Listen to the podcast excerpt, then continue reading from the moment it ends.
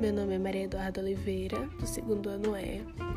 Eu vou falar sobre a evolução das plantas, que é a ginosperma, que são plantas terrestres que vivem em ambientes de clima frio ou temperado.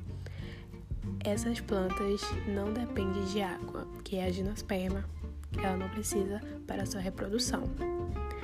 São dotados de raízes, caules, folhas, flores secas e sementes.